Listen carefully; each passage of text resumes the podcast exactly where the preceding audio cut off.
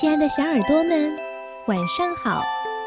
欢迎收听微小宝睡前童话故事，我是你们的珊珊姐姐。我想问问在听故事的小朋友们，你们见过没有尾巴的小鸡吗？嗯，也许点播这个故事的谢涵科小朋友见过吧？听听他是怎么说的。姐姐姐好，三三姐姐好，我今天为大家，我叫谢航克，我家有四口人，我今年四岁，我家我我点一首《小鸡没有尾巴》给我的老师和同学们听，希望能抽中我，希望能抽到我。谢涵科小朋友好可爱呀！那今天让我们一起来认识这只没有尾巴的小鸡，好吗？看看在它身上究竟会发生什么有趣的事儿，一起来听听吧。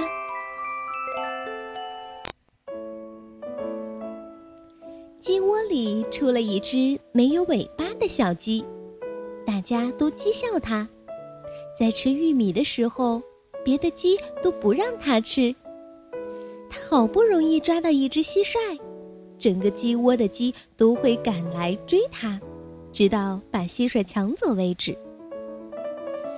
这只没有尾巴的小鸡受尽欺负，一直又饿又瘦，可怜的小鸡就决定向国王告状。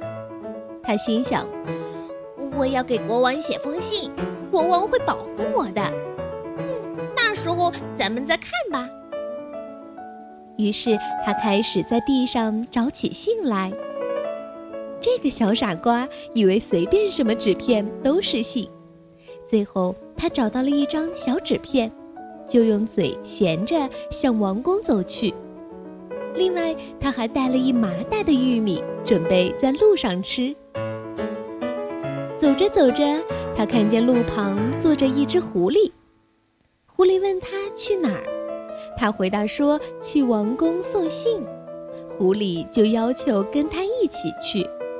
小鸡说：“哎，要是您能爬进我的麻袋的话，我就带你去。”狐狸缩起身子，钻进麻袋，很舒服地待在了麻袋里。小鸡迈开大步继续走路。走着走着，他看见前面有一条河，河咕噜咕噜地说。哦，没有尾巴的朋友，我想和你一道走。小鸡说：“嗯，我已经带了一只狐狸了，再带上一条河也没什么关系。”河卷成一团，钻进麻袋里去了。没有尾巴的小鸡又向前走去。走着走着，路上一丛多刺的灌木挡住了它。小鸡要多刺的灌木走开，他们发生了争吵。狐狸从麻袋里伸出脑袋，劝多次的灌木也爬进来。多次的灌木折起自己的刺儿，钻进了麻袋。小鸡挺起胸，昂起头，迈着大步继续向前走。没有尾巴的小鸡这样走着。终于来到了金光闪耀的王宫前，小鸡不知道进去以后会怎样，心里有点害怕。他一边考虑，一边吃着玉米。最后他想：“嗯，不冒险是不能成功的。”于是他就坚定地走了进去。小鸡故意做出一副威严的样子。走过了一个又一个大殿，才来到了金銮殿。小鸡向国王行了礼，然后把信递给国王。国王拿过信去看了看正面，又看了另一面，看出来那只是张脏纸片。国王气坏了，命令卫兵说：“把它和母鸡关在一起，明天早上放到油锅里去煎。”小鸡被带到了鸡笼里，许多母鸡一看见没有尾巴的小鸡，立刻就来讥笑它、啄它。小鸡想起了它的麻袋里有一只狐狸，就把狐狸放出来。狐狸一口一个，很快把那些母鸡咬死了。没尾巴的小鸡在狐狸的帮助下飞出墙去，拼命逃跑。国王知道了这件事儿，气得大声吼叫。他发出命令，派一个骑兵团去追赶小鸡。骑兵团飞奔而去，马蹄哒哒响，扬起了一团团尘土。小鸡吓得哆嗦起来。哦，完了完了，我要下油锅了！哦，不，你不会下油锅的。麻袋里传出了河的声音，快把我放出来吧！小鸡振作精神，赶快放出河来。河水立刻咆哮起来，淹没了道路和田地，挡住了追兵。追兵坐上小船，渡过了河。小鸡听见背后又有马蹄声了。吓得浑身发冷，哦，完了完了完了，我要泡在酱油里了。不，不会泡在酱油里的。麻袋里传出了多次的灌木的说话声，快把我放出来吧！小鸡连忙把多刺儿的灌木放出了麻袋，多刺儿的灌木马上竖起了所有的刺儿，成了一道密得连老鼠也钻不过去的木栅栏。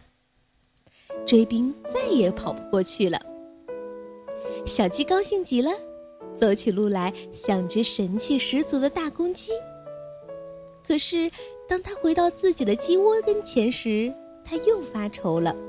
他心想：“嗯，我虽然战胜了国王和他的士兵，但我们鸡窝里那些大公鸡们还会像从前那样欺负我吗？”小鸡心里咚咚咚跳着。走进了鸡窝，他绝没想到鸡群们立刻围住了他，显得更热情了。小鸡问：“咱们现在的家长是谁呀？”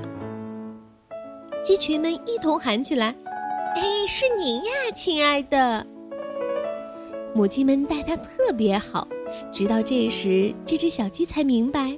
在它出去旅行的这么长时间里，它已经变成了一只头上长着大红鸡冠的漂亮公鸡了。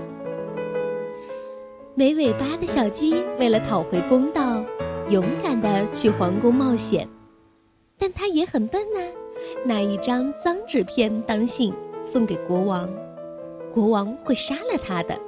哼哼，幸亏他爱交朋友，认识了狐狸和。还有灌木丛，并在他们的帮助下逃了回来。它呀，终于长出了尾巴，因为它是一只勇敢的小公鸡。好了，我们今天的故事就讲完了，咱们明天再见吧。